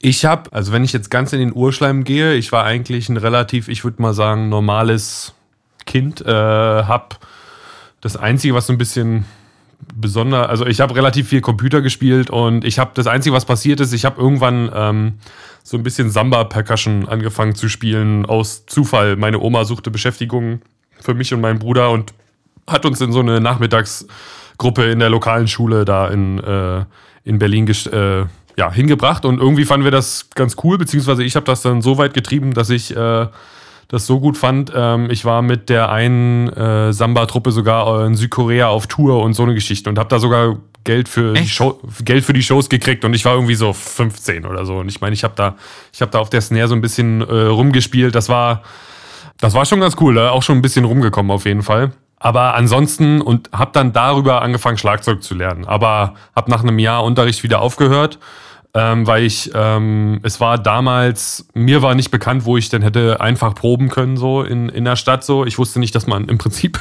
dass es also schon überall Proberäume gibt. Ich war irgendwie zu faul, mir was zu organisieren. Ungefähr zum gleichen Zeitpunkt, wo ich aufgehört habe, Schlagzeugunterricht zu nehmen, habe ich angefangen auf ich bin eins dieser Kinder. Wie gesagt, ich habe viel Computer gespielt. Ich habe viel Tony Hawk's Pro Skater 2 gespielt und der Soundtrack hat mit mir dann doch, der Soundtrack von dem Spiel, also mit Rage Against the Machine, Bad Religion äh, und all den ganzen Sachen, ähm, hat sehr mit mir resoniert. Und dann habe ich relativ viel angefangen, diese Musik einfach zu Hause zu hören. Hab dann irgendwann, ich hatte so ein paar Kumpels bei mir in der Klasse, die sind schon auf so Punk-Konzerte gegangen und so. Und äh, ich habe die ja gesehen, auch wie die aussahen und äh, beziehungsweise das Aussehen hat mich jetzt nicht so angefixt, aber irgendwann, ich war, kam mit denen sowieso klar und die meinten so, ja, wir beim, waren beim Konzert XY und äh, Pipapo.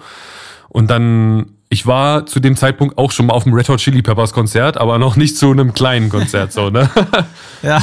Aber dann war, hieß es irgendwann so, äh, nimmt mich doch mal mit, sag doch mal Bescheid, wenn was ist so. Und dann gab es irgendeinen Freitag, acht Sternburg Bier gekauft und dann sind wir äh, nach Hellersdorf zur ersten Show. Ich weiß sogar noch die Band Radium 3000 hat da gespielt. Das war so eine Ska-Band, die mit einem Gameboy angeschlossen äh, Musik gemacht hat. Also ein Song war der Tetris Soundtrack und dann, die Idee ist, finde ich heute noch ganz geil, der, da spielt einer auf der Bühne das Tetris-Spiel, der Audioausgang geht in die PA und ist ein Instrument.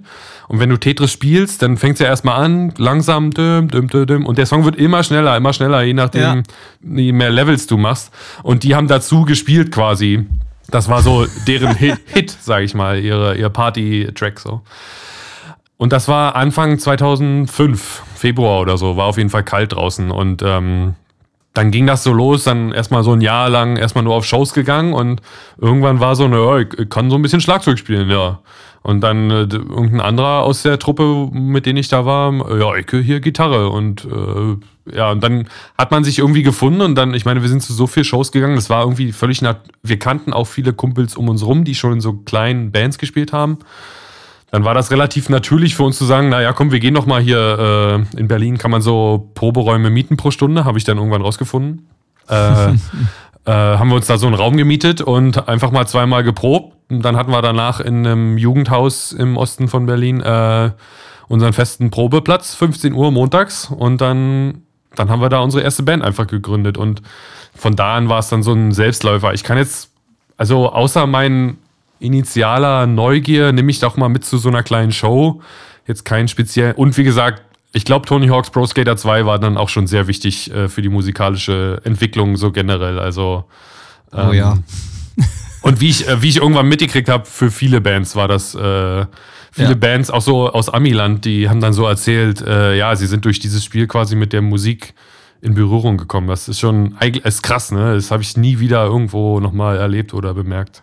Total krass. Es ist sogar, und manchmal ist es, ist irgendwie ist es cool aus nostalgischen Gründen. Manchmal finde ich es aber auch irgendwie fast schade, dass ich bestimmte Songs gar nicht hören kann, ohne automatisch dieses Spiel vor Augen zu haben. Also manche Songs ja. sind für mich so, da, da fällt mir eher, eher, das Spiel ein als die Band, praktisch so. Also, aber ja. ja.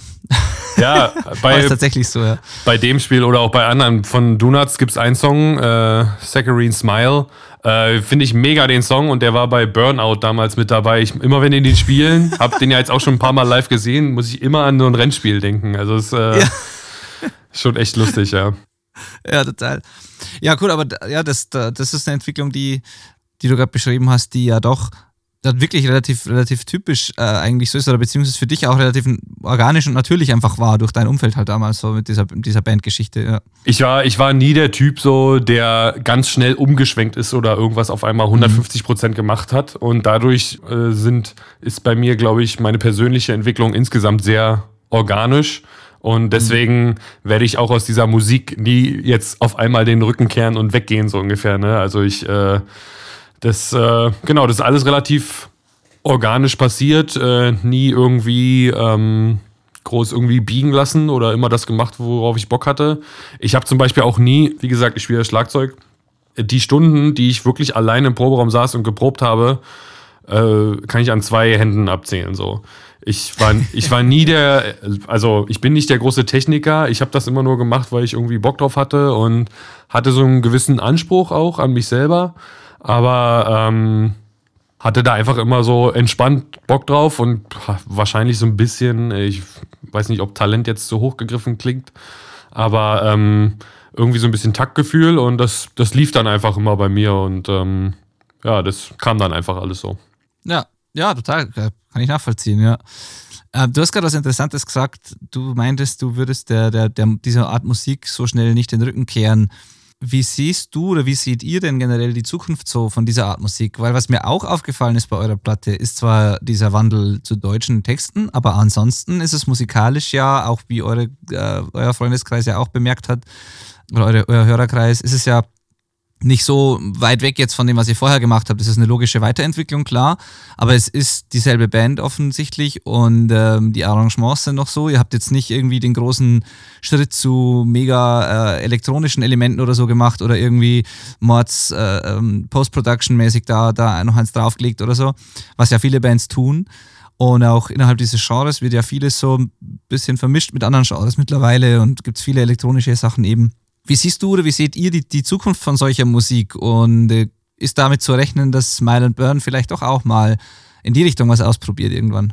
Um die, äh, auf die letzte Frage, damit sollte man rechnen, beziehungsweise ich hoffe, dass wir das irgendwann mal auch ein bisschen mehr machen. Allerdings, so ein bisschen als einschneidende äh, Platte dieses Jahr kam ja eine neue Blink-Platte raus. Und das ist die mhm. erste Blink-Platte, die ich richtig furchtbar finde. Und ich würde es auch sagen, ich kann es ausmachen an der, an diesen ganzen elektronischen Einflüssen. Also da ist es mir viel zu viel. Die letzte Platte war schon vocal gepitcht, äh, hoch und runter. Das äh, hat, war nicht mehr feierlich. Und bei der Platte habe ich dann jetzt äh, gesagt, nee, sorry, kann ich nicht mehr. Habe ich nach der Hälfte ausgemacht.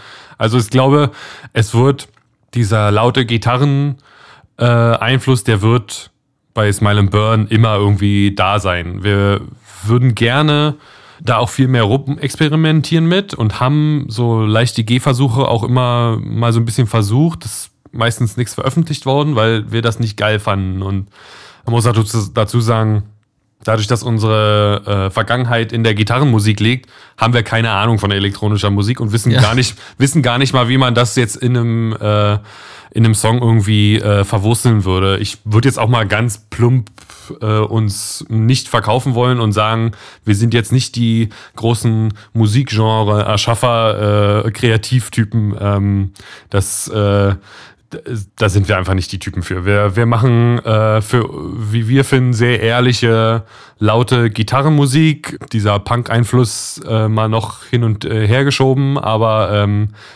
genau das machen wir zu der Zukunft dieser Musik. Ich glaube, da doch, ich meine, es gibt ja Gitarrenmusik von A wie ACDC bis Z wie ZSK und dazwischen gibt es ja alles Mögliche. Ne? Also, ja. das ist ja das Schöne, dass du aus diesen eigentlich altehrwürdigen Instrumenten, da holen ja Bands teilweise so viel raus, wenn man sich mal so ein paar richtig kreative, auch Alben aus der Vergangenheit so anhört.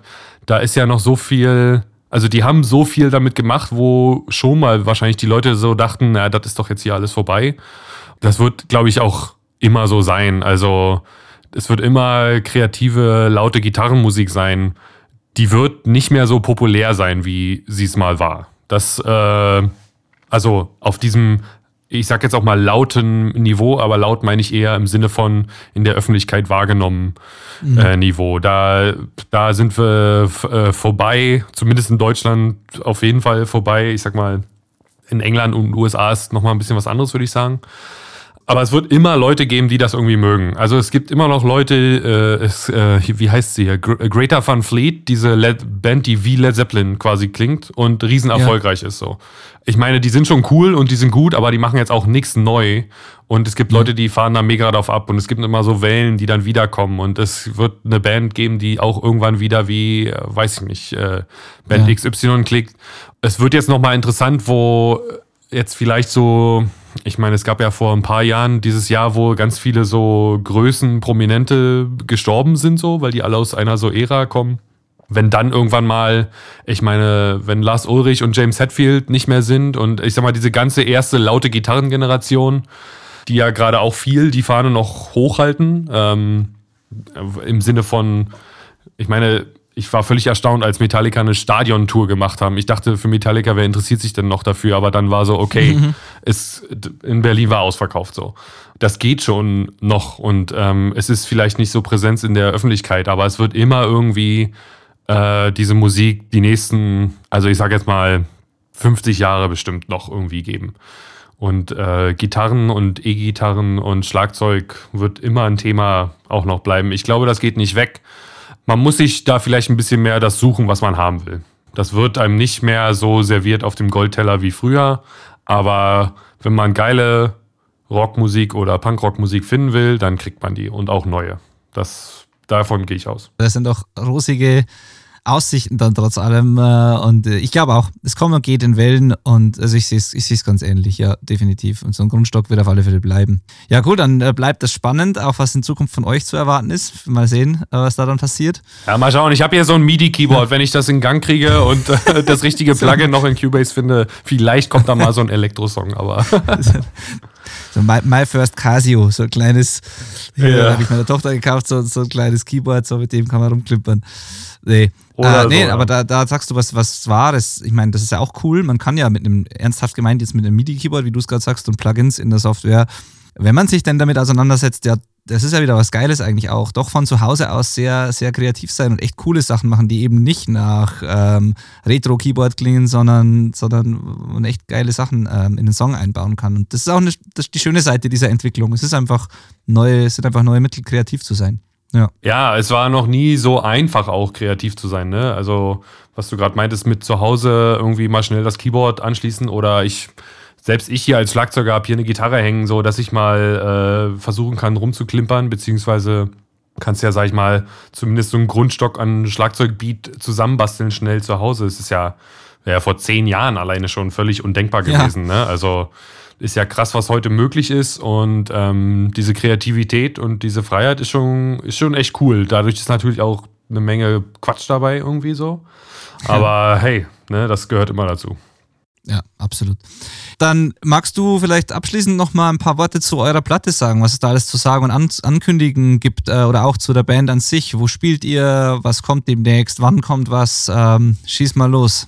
Es sind ja jetzt äh, schon vier Singles draußen. Wir haben relativ lang Zeitraum diesmal gewählt gehabt, um auch so ein bisschen mal zu gucken, was bringen dann so viele Singles. Ähm, so mit Spotify heutzutage hören ja auch alle Singles, packen Playlisten und so. Ist auch so ein Modell, was wir mal einfach ausprobiert haben.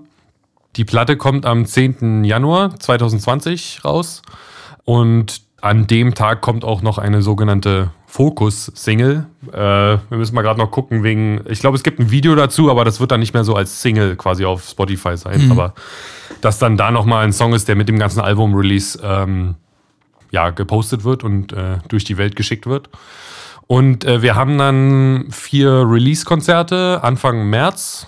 Ähm, ich sehe gerade am 6. März in München, am 7. in Berlin und dann eine Woche später noch Hamburg und Köln. So äh, erstmal als, äh, hey, da sind wir wieder, eigene Shows. Äh, genau, machen wir die vier Shows. Plus wir haben jetzt noch eine Warm-up-Show, um ein bisschen an die alten Zeiten zu erinnern, in Rosswein, äh, im Juha. Mhm. Das ist dann äh, zwei Wochen vor der ersten Show am 22. Februar. spielen wir in Rosswein im, im Jugendhaus. Ich glaube, so an Daten und alles. Was? Das die Platte? Ach so, ja. Wer will, äh, wer Vinyl haben will und äh, vorbestellen will bei Merch Cowboy, kann man das tun. Aus Münster. Die, ähm, da ist quasi unser Bandshop heutzutage. Und ansonsten werden wir, denke ich mal, nächstes Jahr auf einer Menge Festivals mit der neuen Platte hoffentlich zu sehen sein. Aber da, äh, bevor ich jetzt äh, irgendeine Ecke Deutschlands da präferiere und ich habe ehrlich gesagt gar keinen Überblick, äh, wo und was ich da schon äh, ankündigen darf, da guckt er am besten mal selber, was da am Facebook-Feed ist. Aber kommt auch, äh, wäre cool, wenn man den einen oder anderen erstmal bei der Show im März, äh, bei, den, bei der Tour im März sieht. Äh, das wird, glaube ich, ganz cool. Wir überlegen uns gerade, wir haben jetzt das erste Mal so ein bisschen überlegt, Richtung Lichtsetup auch mal ein bisschen Step nach oben zu gehen. Ähm, ah, cool. Ist ja für so eine ja, Rockband oder Punkrockband auch äh, so ein Thema, wo man sich jetzt nicht im Jugendhaus mit beschäftigt, aber dann so später wollen wir da mal, wir wollen da jetzt mal gucken, dass man da, weil da kann man auch coole Sachen mitmachen und Licht wird ja gerne unterschätzt auch. Ähm, aber da kann man halt so coole Sachen inzwischen mitmachen. Und das ist wieder eine Form von Kreativität, die man da einfach rausleben kann. Also. Finde ich, find ich auch, dass da mehr Bands noch Wert drauf legen sollten. Das wertet so eine Show ungemein auf, wenn man da sich ein bisschen äh, Gedanken macht dazu. Ja. ja. Ja, äh, dieses Vinyl, die Platte kann ich auch nur ans Herz, ans Herz legen. Das ist ja so ein netter Nebeneffekt auch dieses Podcasts, dass mir manchmal Leute dann vorab schon solche Sachen schicken. Ähm, ich durfte das tatsächlich schon. Ich habe das tatsächlich schon und ich finde, es ist eine super schöne Platte, klingt super gut und äh, die kann ich euch nur wärmstens empfehlen. Und ich kriege das Zeug übrigens nicht, äh, um dann die Interviews zu machen, das muss ich auch noch sagen, sondern ich kriege das, weil die Typen um euch rum und auch um andere Bands herum, die Leute einfach super super cool sind meistens und mir das einfach im Nachhinein als Dankeschön oft schicken. Und darüber freue ich mich auch immer sehr. Das war in dem Fall auch so. Gibt es persönlich noch was von dir, worauf du noch hinweisen möchtest irgendwie? Du hast ja erwähnt, du fährst auch oder fährst auch Bands irgendwie, das wusste ich gar nicht zum Beispiel. Gibt es da irgendwas? Kann man dich buchen oder, oder gibt es irgendwas Persönliches, was man noch hervorheben sollte von dir? Nee, gar nicht. Ich habe das früher gemacht, so als, ähm, äh, wie gesagt, in diesem ganzen DIY-Punk-Ding. Äh, ich habe studiert, ich hatte viel Zeit. Äh, dann äh, habe ich mal so zwei Touren mal Bands gefahren, aber ich war immer so viel selber mit Bands unterwegs, ich brauchte nicht noch zusätzlich äh, wegfahren quasi. Ähm, nee. Das Einzige, was ich noch sagen wollte, vielleicht äh, an, an dich. Äh, danke für den Podcast. Ich äh, bin Fan seit, äh, ich glaube, das erste Interview, was ich gehört hatte, war mit Willem von Intellectual und ah, äh, seitdem äh, bin ich dabei. Also finde ich super. Sehr cool, danke dir. Das ist schön zu hören. Super, danke. ja, ähm, ja, macht Spaß. Toll. Äh, und auch jetzt wieder cool zu hören, dass, dass du es auch hörst zum Beispiel. Da lassen wir das so stehen. Äh, ich bedanke mich ganz herzlich für deine Zeit. Ja, du, ich bedanke und mich ebenso. Und dann wünsche ich euch alles, alles Gute mit dieser Platte, mit den Shows, die anstehen, den Release-Shows, äh, dem ganzen nächsten Jahr. Äh, und vielleicht können wir uns bei Gelegenheit dann nach, einer, nach etwas vergangener Zeit wieder unterhalten darüber, wie es denn so gelaufen ist. Ich bitte drum, sehr gerne. Ja, äh, mach's gut, genieß noch die, ich weiß nicht, ob ihr frei habt jetzt ein bisschen noch oder ob es schon, schon auf die, ob schon heiß hergeht wegen des Releases. Falls ihr noch ein bisschen Ruhe habt, genießt es, kommt gut ins neue Jahr und ja. Ja, ebenso. Ja, wir müssen, wir müssen gerade noch so Podcasts aufnehmen, aber ansonsten. Den ist ja wieder das du dir ausgesucht, mein Freund. Okay? ja, das stimmt allerdings. nee, alles gut. Nee, alles gut. Super. Ja, dann äh, danke dir und Danke ciao. dir, Benik. Ciao. Jo, das war's auch schon wieder. Vielen Dank fürs Zuhören. Es war wieder sehr interessant für mich persönlich, sehr spannend, hat mega Spaß gemacht. Und äh, ich finde es immer wieder erstaunlich, wie man nach mittlerweile immerhin 36 Folgen doch noch immer auf Themen kommt, die man so noch nicht besprochen hat. Und ich, ich hoffe, das hört nie auf. Ich hoffe, das geht so weiter. Wieder neue Einblicke, wieder spannende Stories und äh, Charaktere, die einfach, einfach interessant sind und denen man gerne zuhört. Wir haben ja ein bisschen so über die Produktion dieser neuen Platte gesprochen, relativ äh, ausführlich sogar. Und äh, wir haben auch darüber gesprochen, dass auch Smile Burn, genau wie viele andere Bands, äh, zu Hause ein Recording-Setup oder im Proberaum ein Recording-Setup haben und das auch nutzen. Und die Möglichkeiten dafür sind einfach da und ähm, man kann, wenn man sich damit befasst und sich ein bisschen helfen lässt, echt richtig geile Sachen äh, selber produzieren, selber machen. Vor allem, wenn man sich dann noch Hilfe von außen holt, mit Profis zusammenarbeitet, geht in so einem Hybrid-Setup echt einiges. Wer sich darüber mehr informieren will, wer noch ein paar Tipps sich abholen will, ähnlich wie das mit dem Floortom, was wir vorhin besprochen haben, solche Dinge, der schaut bitte gerne auf theselfrecordingband.com. Das ist eine Plattform, die ausschließlich dafür ins Leben gerufen worden ist, nämlich um DIY-Bands äh, zu helfen, sich selbst aufzunehmen im Proberaum und dabei anständige, richtig professionelle, mega geile Ergebnisse zu erzielen. Also theselfrecordingband.com.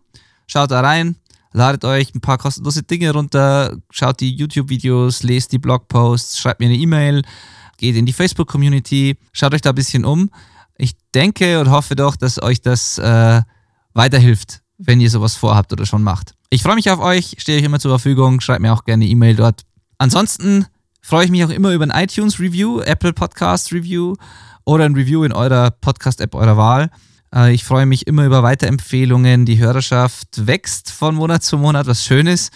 Und äh, ja, wie gesagt, das hilft echt unglaublich, wenn ihr, dort, wenn ihr das bewertet, wenn ihr den Podcast teilt und ich, ich das noch weiter lange machen kann und möglichst viele Menschen damit erreiche. Es macht einfach total viel Spaß und ja, also wenn ihr wollt, schreibt mir ein Review, äh, teilt den Podcast, da freue ich mich sehr drüber und abonniert ihn, damit ihr keine Folgen verpasst. Genau. Die Show Notes findet ihr unter benediktein.com slash ORP36, also benediktein.com slash ORP36. Und das Podcast-Archiv findet ihr unter benediktein.com slash podcast. Das sind alle anderen 35 Folgen, äh, die es bisher gibt dort und alle künftigen dann auch. Ja, das war es eigentlich auch schon. Genau. Schreibt mir eine Mail an podcast at outbackrecordings.com, wenn ihr Gäste vorschlagen wollt oder einfach Feedback loshaben wollt, ähm, loswerden wollt. Auch immer gerne. Äh, ich lese das alles, versuche alles zu beantworten und wir starten jetzt gemeinsam ins neue Jahr. Hoffe, ihr seid gut rübergekommen, wenn ihr das hier hört und bis bald. Bis zum nächsten Mal. Ciao.